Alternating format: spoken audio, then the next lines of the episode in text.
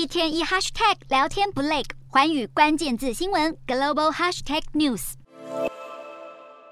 马来西亚执政党巫统四号召集了全国区部代表主出席党主席与首相的特别见面会。那么巫统主席阿莫扎西他在会中就表示，坚持大选必须要在今年内举行，如今将全面启动大选工作。好，先前乌统因为急于在水灾期间举行大选，可能造成选民的危险以及更庞大的选务支出，受到了不少批评。而阿莫扎西表示，已经研究气象局的报告，相信大选会在水灾前举行，并表示将会从十号开始要讨论党内候选人人选，更强调乌统不会根据派系选人，只要符合被接受、有胜算和受欢迎这三大条件，就有资格成为候选人。人。